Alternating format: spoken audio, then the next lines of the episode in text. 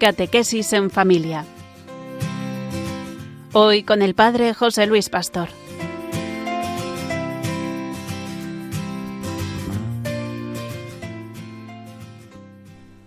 Buenas tardes, queridos oyentes de Radio María. Damos comienzo al programa Catequesis en Familia, dirigido por el sacerdote José Luis Pastor y contando con la colaboración de Oliva Díaz Casado, perteneciente al movimiento Mies. El tema que os proponemos para esta tarde es acercarnos a la imagen de María, en concreto a la Madre, a la Madre de Jesús. La relación de un niño con su madre, los primeros días de su vida, es insustituible. Esta relación lo marca para siempre, también en su vida adulta, aunque no tiene que ser necesariamente consciente de ello. Hasta el punto, hasta tal punto es así, que las madres, por regla general, son las que están más tiempo con sus hijos y asumen la responsabilidad de los aspectos fundamentales de la vida del niño. Ellas son las que están pendientes de la salud y las que lo llevan al médico cuando se ponen enfermos ellas son las que gestionan todos los aspectos de la escolaridad del niño y son las que inician en la vida cristiana. Es verdad que están cambiando las cosas y que por el hecho de la inserción en el campo del trabajo de la mujer, muchas madres no tienen tiempo de atender a sus hijos como ellos los necesitan y delegan en las abuelas, en las señoras del servicio doméstico y en las guarderías. Esto tiene una repercusión en la vida del niño. También los padres están insertándose cada vez más en las tareas de la casa y en la responsabilidad de la educación de sus hijos. Pero a la madre no la elegimos. Sí, en cambio, la mujer que quiere ser madre tiene que elegir su camino. Es una elección compleja. Como toda mujer, sabe por experiencia. Y tiene que ser más una elección dirigida meramente por impulsos biológicos. Ha de ser una vocación, es decir, una elección a nivel de conciencia. ¿Qué quiero hacer de mi vida? ¿Qué proyectos de mi vida deseo realizar? ¿Con quién? Reconozcamos que no siempre se hace así. Al menos eso es lo que parecen decir ciertos resultados a los pocos años de vida en común. Pero puede haber un momento de rectificación dentro de cada situación y tenemos que saber aprovecharlo. Podría ser esta catequesis de hoy esa ocasión. Tenemos que estar atentos a las llamadas que nos hace la vida. Puede ser el momento de preguntaros en razón de este tema, ¿cómo queréis vivir ese nacimiento de los hijos? ¿Cómo queréis vivir especialmente esa paternidad y esa maternidad. Y preguntaros especialmente vosotras madres, ¿cómo queréis vivir esa estrecha relación con vuestros hijos y con vuestras hijas? Sabemos que la palabra de Dios nos ha recordado quién es María, quién es la Madre de Jesús, la que había elegido bien con quién compartir su vida, con José, ese hombre bueno y justo. Y sabía también y aceptaba que su vida sería la de una mujer sencilla del pueblo, con la confianza puesta en Dios. Un día le surge lo imprevisible. Es llamada a una maternidad en la que ella no había pensado, ni podía imaginar. El Evangelio de San Lucas así nos narra esta llamada. Al sexto mes envió Dios al ángel Gabriel a una ciudad de Galilea llamada Nazaret, a una joven prometida a un hombre llamado José, de la estirpe de David. El nombre de la joven era María. El ángel entró donde estaba María y le dijo, Dios te salve, llena de gracia, el Señor está contigo. Al oír estas palabras, ella se turbó y se preguntó qué significaba tal saludo. El ángel le dijo No temas, María, pues Dios te ha concedido su favor. Concebirás y darás a luz un hijo, al que pondrás por nombre Jesús. Él será grande, será llamado Hijo del Altísimo. El Señor Dios le dará el trono de David, su padre. Reinará sobre la estirpe de Jacob por siempre, y su reino no tendrá fin. María dijo al ángel, ¿Cómo será esto, si yo no tengo relaciones con ningún hombre? El ángel le contestó, El Espíritu Santo vendrá sobre ti, y el poder del Altísimo te cubrirá con su sombra. Por eso el que va a nacer será santo y se llamará Hijo de Dios. Mira, tu pariente Isabel también ha concebido un hijo en su vejez, y ya está de seis meses la que todos tenían por estéril porque para Dios nada hay imposible. María dijo, Aquí está la esclava del Señor, que me suceda según dices. Y el ángel la dejó. San Lucas quiere darnos una gran noticia en el relato de la Anunciación. Solo Dios salva. Él tiene la iniciativa. En el niño que va a nacer está presente la salvación. María es la persona en la que se realiza con más perfección y claridad la salvación que anuncia el ángel. Ella tiene el encanto de la sencillez y por eso se sorprende ante las palabras que le dicen. No exige garantías, es totalmente libre para decir sí. Ella, en su sencillez y con toda libertad, acepta la llamada a la maternidad del Hijo de Dios diciendo, hágase en mí según tu palabra. Con su sí, se lanza a la aventura de descubrir progresivamente el misterio de Dios.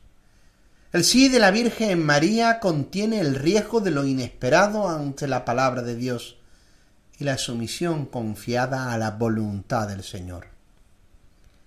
En este relato podemos decir que en la maternidad el amor entre el hombre y la mujer y la sencillez se nos presentan elevadas a una categoría divina. En María y en la familia de Nazaret tenemos un camino de realización de vida cristiana. La Iglesia ha reconocido en María no sólo a la Madre de Jesús, sino también a la Madre de la Iglesia, de cada uno de los cristianos. Ella ha estado presente en la vida del pueblo cristiano de todos los tiempos la invocamos y le cantamos en plegarias y canciones que se suceden de generación en generación. Tenemos iglesias y ermitas levantadas en su honor, y es raro el pueblo que no la festeje como patrona. María es de nuestra raza y condición humana. ¿Cómo podemos nosotros tenerla como ejemplo de nuestra vida cristiana? Así nos lo recuerda Pablo VI en la Marialis Cultus. La Virgen María ha sido propuesta siempre por la Iglesia a la imitación de los fieles no precisamente por el tipo de vida que ella llevó, y tanto menos por el ambiente sociocultural en que se desarrolló, hoy día superado casi en todas partes, sino porque en sus condiciones concretas de vida ella se adhirió total y responsablemente a la voluntad de Dios. Porque acogió la palabra y la puso en práctica, porque su acción estuvo animada por la caridad y por el espíritu de servicio, porque, es decir, fue la primera y la más perfecta discípula de Cristo, lo cual tiene valor universal y permanente. Llegados este momento, es el espacio en el que os invitamos a que dialoguéis con vuestros hijos sería bueno que le enseñarais cuál es la imagen, la devoción mariana de cada uno de vuestros lugares, pueblos o ciudades, y que le contarais brevemente la historia de vuestra Virgen. También se trata de mostrar al niño y que descubra que la madre de Jesús es también madre nuestra. Y para ello nada mejor que partir de la experiencia tan íntima que tiene con su madre de la tierra. Esta experiencia le llevará a reconocer a su madre del cielo. Le decimos a nuestro hijo las cosas buenas que hace una madre. Lo cuida, arregla las cosas, tiene mucha paciencia. Todos tenemos una madre. Jesús también tuvo la suya, que cuidaba de él con todo cariño. ¿Sabes cómo se llama? Muchas veces has oído hablar de la Virgen María. Ella fue la madre de Jesús. Dios la escogió para que fuera su madre. María fue creciendo con todos los niños y niñas, y en la medida en que iba creciendo iba siendo mejor, más buena y más cariñosa con todos. Es bondad que le brotaba de su relación con Dios y que se alimentaba en la relación con sus padres. Le hizo llegar a descubrir los planes de Dios, tan diferentes muchas veces a los planes de los hombres, hasta el punto de que un día, visitando a su prima Isabel, estalló de alegría y nos habló de Dios, cosas hermosísimas, que Dios está con los pequeños y con los pobres, que rechaza a los soberbios de corazón, que Dios siempre cumple sus promesas. Ella ya había recibido una visita muy especial de parte de Dios, que le pedía su consentimiento para ser madre de Jesús. Te voy a contar cómo fue esto. Y llegado este momento podemos buscar por internet algún vídeo que cuente el momento de San Lucas de la Anunciación o leérselo desde alguna Biblia de nuestra casa, de nuestro hogar. Y también podemos aprovechar para enseñarle esa sencilla oración con la que le hablamos a María, la oración del Ave María. Durante este mes hasta el próximo programa, os invitamos a que en familia oréis de la siguiente manera. Dios Padre nuestro, te doy gracias porque elegiste como madre de tu Hijo a una mujer sencilla del pueblo. Te doy gracias porque de una familia humilde nos ha venido la salvación. Te doy gracias porque nos has mostrado que lo más grande ha nacido en lo más pequeño.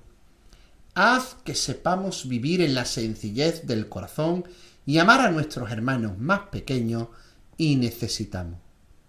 Y recordarle especialmente a vuestros hijos de cuando en cuando. La Madre de Jesús es nuestra Madre. Tenemos que amarla como Él la amó. Para poder acercaros a este recuerda y a esta oración en familia, lo podéis hacer a través de la página web de Radio María o a través del podcast y descargaros el programa y repetir esa oración unidos en familia, reunidos como pequeña comunidad. Por último, os dejamos con un texto de José Luis Martín del Calzo de su libro Vida y Misterio de Jesús de Nazaret, que nos recoge a la llena de gracia, a la Virgen María y que nos ayudará a profundizar en la imagen de nuestra Madre. Estaba llena de gracia. Más, era la llena de gracia. El ángel dirá llena de gracia, como quien pronuncia un apellido, como si en todo el mundo y toda la historia no hubiera más llena de gracia que ella. Era una mujer elegida por Dios, invadida de Dios, inundada de Dios. Tenía el alma como en préstamo, requisada, expropiada, para utilidad pública en una gran tarea. No quiere esto decir que su vida hubiera estado hasta entonces llena de milagros, que las varas secas florecieran de nardos a su paso o que la primavera se adelgazara al rozar su vestido. Quiere simplemente decir que Dios la poseía mucho más que el esposo posee a la esposa. El misterio la rodeaba con esa muralla de soledad que circunda a los niños que viven ya desde pequeños una gran vocación. No hubo seguramente milagros en su infancia, pero sí fue una niña distinta, una niña rara, o más exactamente, misteriosa. La presencia de Dios era la misma raíz de su alma. Orar era para ella respirar, vivir. Seguramente este misterio la torturaba un poco, porque ella no entendía. ¿Cómo iba a entender? Se sentía guiada conducida, libre también, pero arrastrada dulcemente como un niño es conducido por la amorosa mano de la madre. La llevaban de la mano, eso era.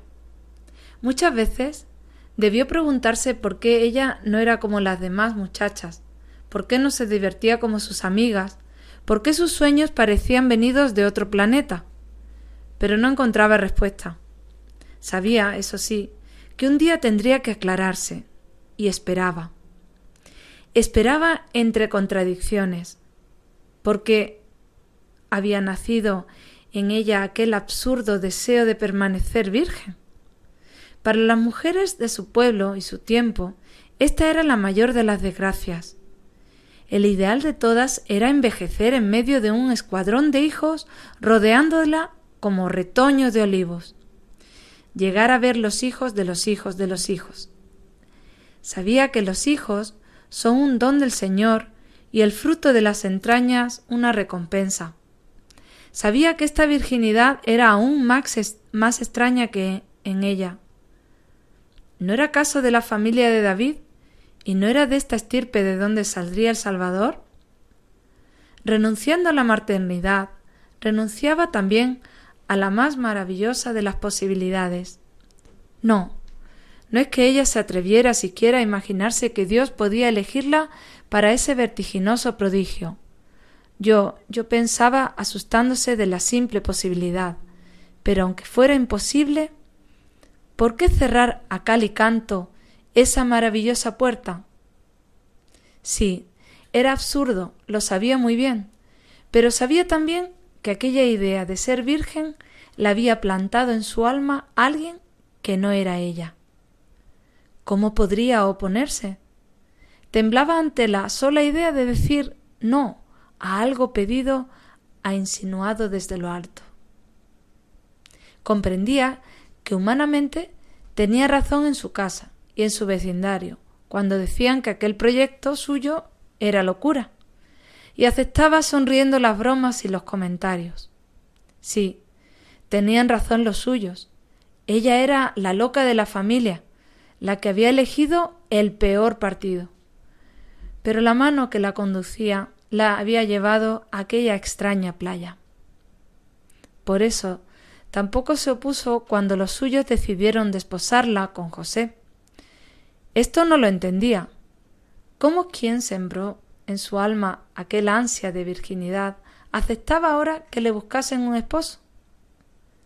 Inclinó la cabeza la voluntad de Dios no podía oponerse a la de sus padres.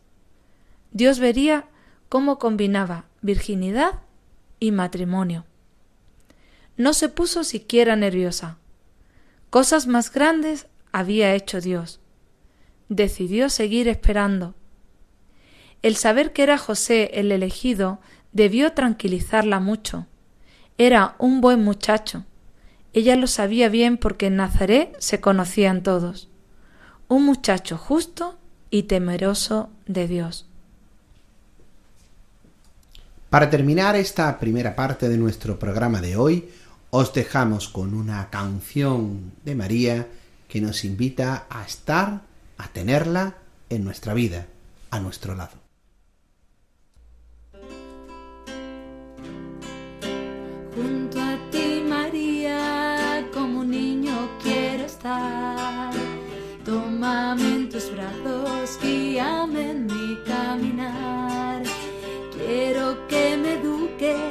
Que me enseñes a rezar. Hazme transparente, lléname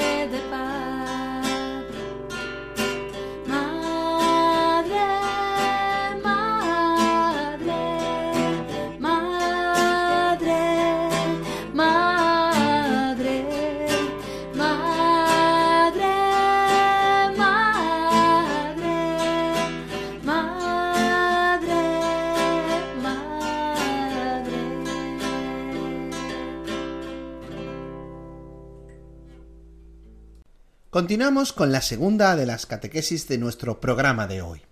Se titula Dios Padre nos ha dado la vida y nos hace crecer. Queremos que el niño contemple su propia vida y que la perciba como un gran regalo de Dios.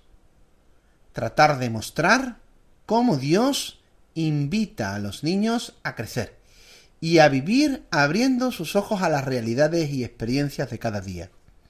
Sobre todo al amor de sus padres y también de otras personas adultas que le quieren.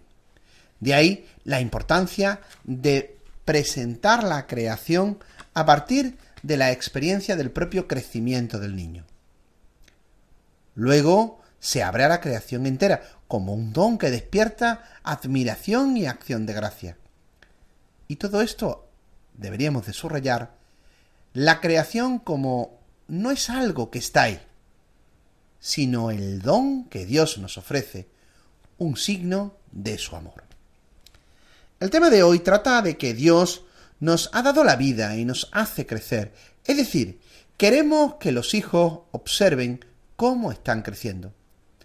Mm, el hijo de cada uno de vosotros se encuentra lleno de vida y experimenta con alegría ese aprendizaje de cosas nuevas, que puede ser más independiente porque se vale por sí mismo y sabe hacer cosas que antes no sabía hacer. En definitiva es el testigo alegre de su propio crecimiento. Cuántas miradas llenas de cariño por parte de vosotros en esos primeros años de su vida. Cómo ha crecido. Nos interesa ahora mucho fijarnos en el desarrollo de su personalidad. Cómo va madurando. La maduración de una persona no está en los años, sino en la capacidad que tiene de crecer, en responsabilidad, en seguridad de sí mismo, en saber lo que se quiere, en conocimiento de la propia persona, en tomar decisiones libremente, afrontando la vida tal cual es, eliminando complejos y miedos, comunicándose con los demás. Vuestros hijos son niños, pero son personas, de corta edad, pero una persona que debemos tratar como tal. Él tiene derechos que debemos reconocer y respetar. Al mismo tiempo, tienen los padres la obligación de educarlo.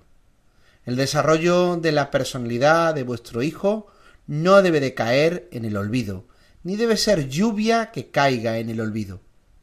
La relación con ellos es importante y es la que posibilita ese proceso de maduración fundamental. En este sencillo diálogo que ahora os vamos a mostrar entre Andrés y Ana, es el típico diálogo que tienen los padres cuando constatan la importancia del crecimiento de sus hijos y su maduración. Hay que ver lo que ha crecido y fuerte que está nuestro hijo. ¿Te has fijado cómo mira las niñas? Bueno, es que ya tiene 13 años. Se está haciendo serio y responsable, todo un hombre. No sé, no sé. Yo creo que todavía tiene cosas de chiquillo los miedos que tiene, esa vergüenza cuando tiene que hablar con alguien. Hombre, es que todavía es muy pequeño. Y ya te habrás fijado que cuando se enfada un día o dos, se mete en su habitación y no, y no habla de lo que le pasa. Bueno, ya iré aprendiendo poco a poco. Para mí, que piensa demasiado en él. Y a los demás nos ve como a su servicio. ¿Tú crees, Andrés? Yo creo que sí. Además tiene unas reacciones si le digo un poco fuerte que no me toque las herramientas, se me echa a llorar. Bueno, es que el pobre es un poco sensible. Bueno, es bastante sensible. Todas las cosas le duelen muchísimo.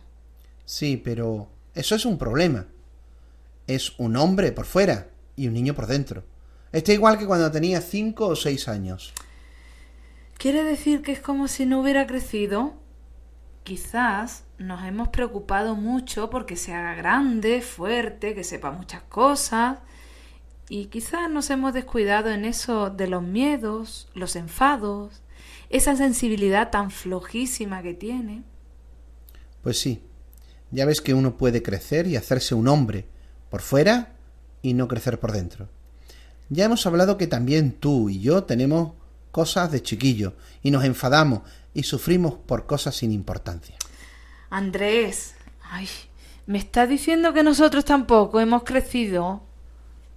Sería bueno que en razón de este sencillo diálogo que hemos escuchado, vosotros padres, vosotras madres, dialogaréis con vuestras respectivas parejas y os preguntaréis cómo estáis ayudando a que vuestro hijo o vuestra hija crezca. ¿Le transmitís confianza y seguridad en la vida?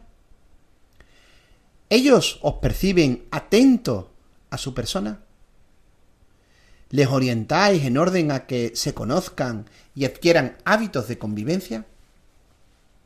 ¿Vuestras palabras y actitudes le van presentando caminos de responsabilidad ante las decisiones que tienen que ir tomando en la casa, en el colegio, con sus amistades? La palabra de Dios siempre nos ha recordado que todos estamos llamados a crecer. Nos vemos afectados, como todas las realidades del universo, por las leyes del cambio y de la superación. Nuestro crecimiento físico es evidente, y no lo podemos programar ni detener, pero además de crecer físicamente, somos personas, y hay muchas facetas de nuestra vida en las que debemos crecer. Crecemos en sabiduría, adquiriendo nuevos conocimientos, aprendiendo cosas nuevas. Crecemos como personas cuando maduramos, nos sentimos seguros de nosotros mismos, somos libres y tenemos criterios propios. Crecemos como cristianos cuando en nuestra vida Dios está por encima de todos nuestros intereses y comodidades. Cuando Dios tiene un lugar central en todo lo que hacemos. Cuando, como Jesús, lo más importante para nosotros es hacer la voluntad de Dios nuestro Padre. San Pablo hace una relación entre crecimiento en la fe y madurez en la persona. Así nos lo recuerda la primera carta de Corintios. Cuando yo era niño, hablaba como un niño, sentía como un niño, razonaba como un niño. Cuando me hice un hombre, acabé con las cosas de niño. También Jesús creció igual que todos los niños de su tiempo. Los evangelios nos cuentan pocas cosas sobre la vida de los primeros años de Jesús y de su vida en Nazaret hasta que salió a anunciar el reinado de Dios. El relato de Jesús en el templo deja constancia de su crecimiento ante Dios y ante los hombres. Así nos lo recuerda el Evangelio de San Lucas. Sus padres iban cada año a Jerusalén por la fiesta de Pascua. Cuando el niño cumplió doce años, subieron a celebrar la fiesta según la costumbre. Terminada la fiesta, cuando regresaban, el niño Jesús se quedó en Jerusalén sin saberlo sus padres. Estos creían que iba en la comitiva, y al terminar la primera jornada lo buscaron entre los parientes y conocidos. Al no hallarlo, volvieron a Jerusalén en su busca. Al cabo de tres días, lo encontraron en el templo sentado en medio de los doctores, escuchándolos y haciéndoles preguntas. Todos los que le oían estaban sorprendidos de su inteligencia y de sus respuestas. Al verlo, se quedaron perplejos, y su madre le dijo Hijo, ¿por qué nos has hecho esto? Tu padre y yo te hemos buscado angustiados.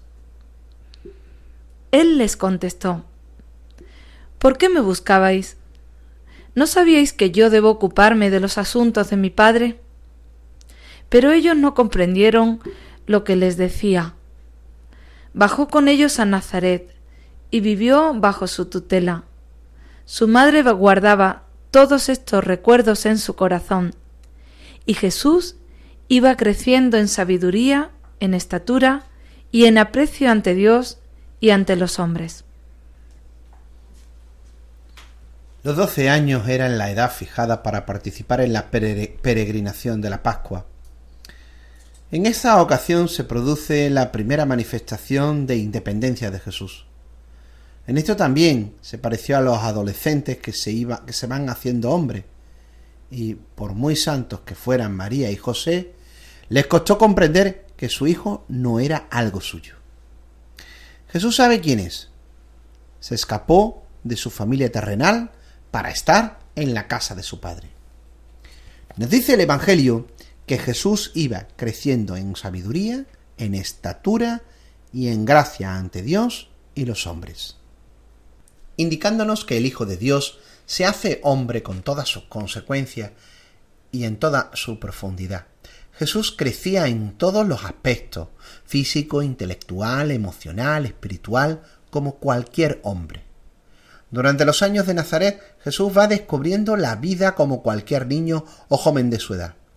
Y necesitó, como hombre que era, crecer, madurar en su vida, hacerse una persona adulta. La lectura de los Evangelios nos da cuenta de su madurez. De lo contrario no se explica el equilibrio de Jesús ante situaciones difíciles, las respuestas tan certeras que daba a las preguntas que le hacían. No recibe una educación especial, no ha estudiado las letras, dirán de él sus paisanos. No manifiesta capacidades milagrosas, sino el juicio sin faltas, que mide y aprecia todo según el criterio de Dios Padre. Debemos preguntarnos en razón de este texto del Evangelio si nos preocupa también dentro del crecimiento y la madurez de los hijos, ese crecimiento y esa madurez en la vida cristiana de ellos y en la de vosotros, queridos padres. Y preguntarnos si hacemos realidad esa frase del Evangelio, ¿en qué estamos creciendo ante Dios? ¿En qué estamos en qué está creciendo nuestra gracia delante de Dios? Os invitamos a que con vuestros hijos dialoguéis de su propia experiencia de crecimiento. Podemos hacerle caer en la cuenta a los hijos de que no sólo se crece por fuera, en el cuerpo, también crecemos por dentro, en nuestro corazón, en nuestros pensamientos, sentimientos, manera de comportarnos. Ya ha aprendido a leer y a escribir. Y otras muchas cosas. Podríamos preguntarle por las cosas que ha aprendido recientemente, si está satisfecho con ello.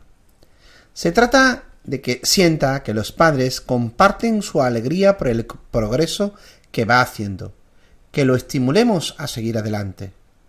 Podemos buscar fotos de cuando era más pequeño y mostrarle la actualización con otra más reciente para mostrarle lo que han llegado a crecer. O podemos coger también una semilla y desde ahí preguntarle, explicarle el sentido del crecimiento. También es bueno que les mostremos que ese progreso es querido por Dios, que nos ha dotado de inteligencia y sensibilidad, de corazón y de voluntad, con ese fin de crecer en la vida. Por eso Dios nuestro Padre se alegra de que vivamos y nos hagamos mayores. Os invitamos también a que oréis en familia. Os recordamos que a través de la página web de Radio María os podéis descargar el podcast de nuestro programa y hacer este rato de oración en familia volviendo a escuchar nuestro programa. Buenos días, Padre nuestro.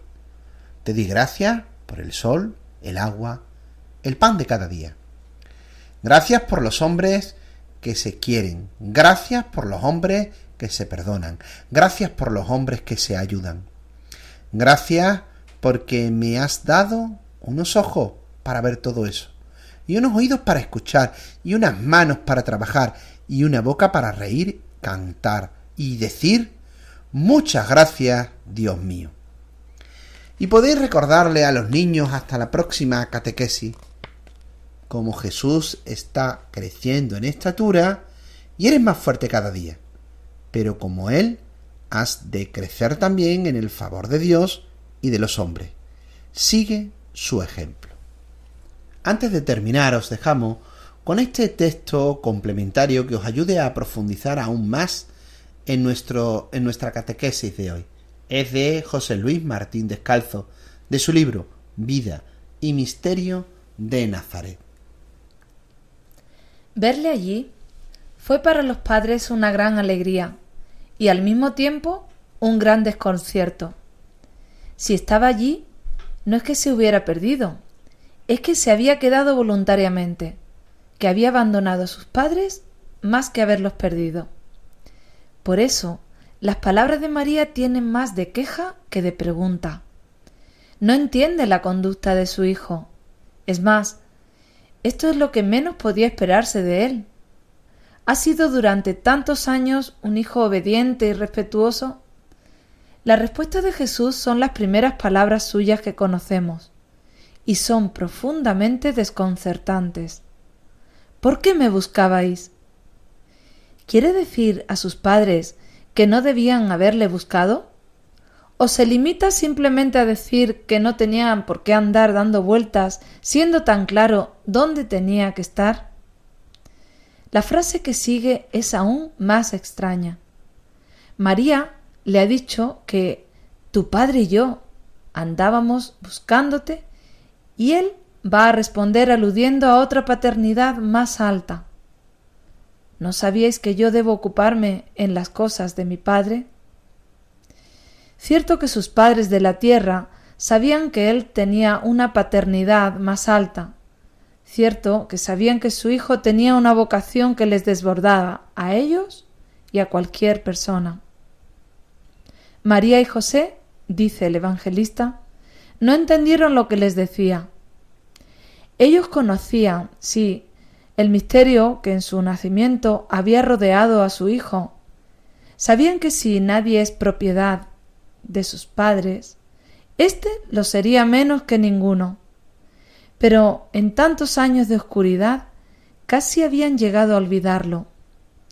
Y he aquí que de pronto el muchacho, como en un violento e inesperado golpe de remo, se alejaba de su orilla de simples hombres. ¿Iban a perderle ya para siempre? ¿Iba a empezar aquella tarea que sería salvación y ruina de muchos y una espada para ellos? Por un momento debieron dejar que el niño había decidido quedarse para siempre en el templo, y hasta les extrañó que después de sus palabras hiciera ademán de regresar con ellos. Tampoco entendieron esto, pero ya estaban acostumbrados a vivir en la fe y de la fe. Callaron por ello y comenzaron de nuevo su camino. Pero María y José sabían ahora que el otro padre de quien su hijo había hablado era el único que debía conducir la partida de aquella enorme vida. Les pareció que Jesús hubiera crecido de repente, y se sintieron envueltos en aquel viento que arrastraba a su hijo hacia playas maravillosas a la vez que terribles. Con esta canción que nos recuerda que Dios nos regaló la vida y todas las cosas que tenemos a nuestro alrededor, terminamos nuestro programa de esta semana. Recordaros que los programas los podéis descargar a través de la página web de Radio María y a través de los podcasts. Sé que Dios será mi Padre desde hoy. En sus manos pongo mi esperanza, toda mi confianza la deposito en Él. Él me dio la vida, Él me dio libertad, Él conduce mis pasos que seguro es andar con Él. Nada, nada en el mundo me dará más amor. Dios es todo en mi vida, solo vivo por Él. Mi padre y mi madre, hoy mis hermanos son el amor. Es mi mejor herencia, la razón en mi vida, Dios en mi corazón.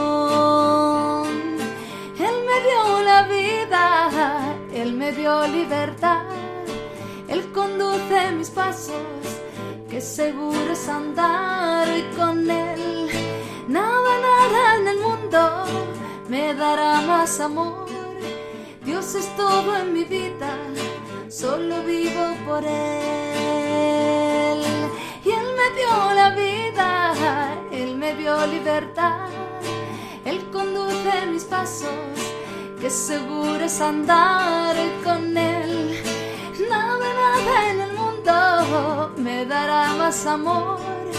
Dios es todo en mi vida, solo vivo por Él.